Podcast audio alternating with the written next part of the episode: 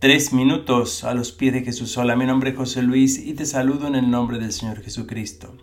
Siguiendo la serie cara a cara con Jesús, no podía dejar de lado esta historia. La historia de Bartimeo el ciego.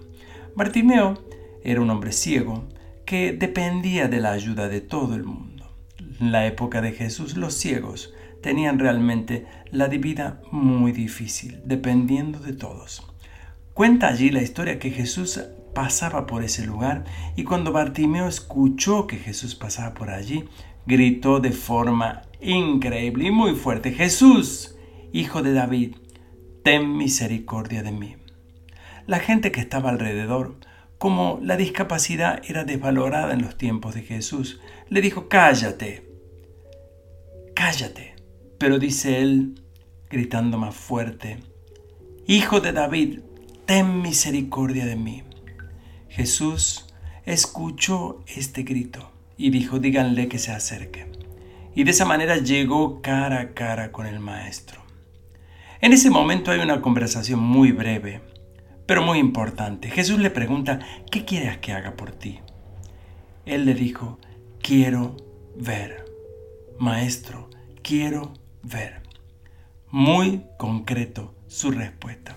Jesús Viendo la fe en él, dice, puedes irte, tu fe te ha sanado. Me llamó la atención en esta historia que la fe, como en todas las historias que estamos viendo cara a cara con Jesús, la fe es un elemento fundamental a la hora de estar frente al Maestro. No podemos explicar por qué, cuál es la razón, pero sabemos que la fe motiva a Jesús a obrar. Jesús admira la fe en los seres humanos. Lo admiró en este hombre y este fue el resultado. Tener fe en Jesús no es otra cosa que creer que Él puede hacer cualquier cosa que nosotros necesitemos.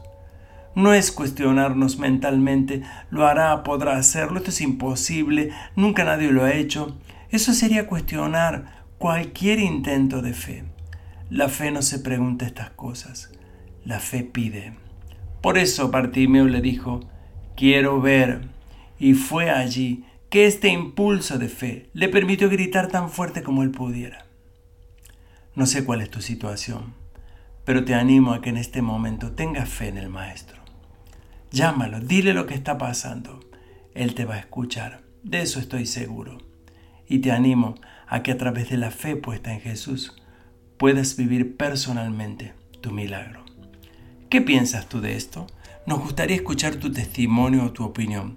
Puedes dejárnoslos en iglesialatina.com. Que tengas un día muy bendecido.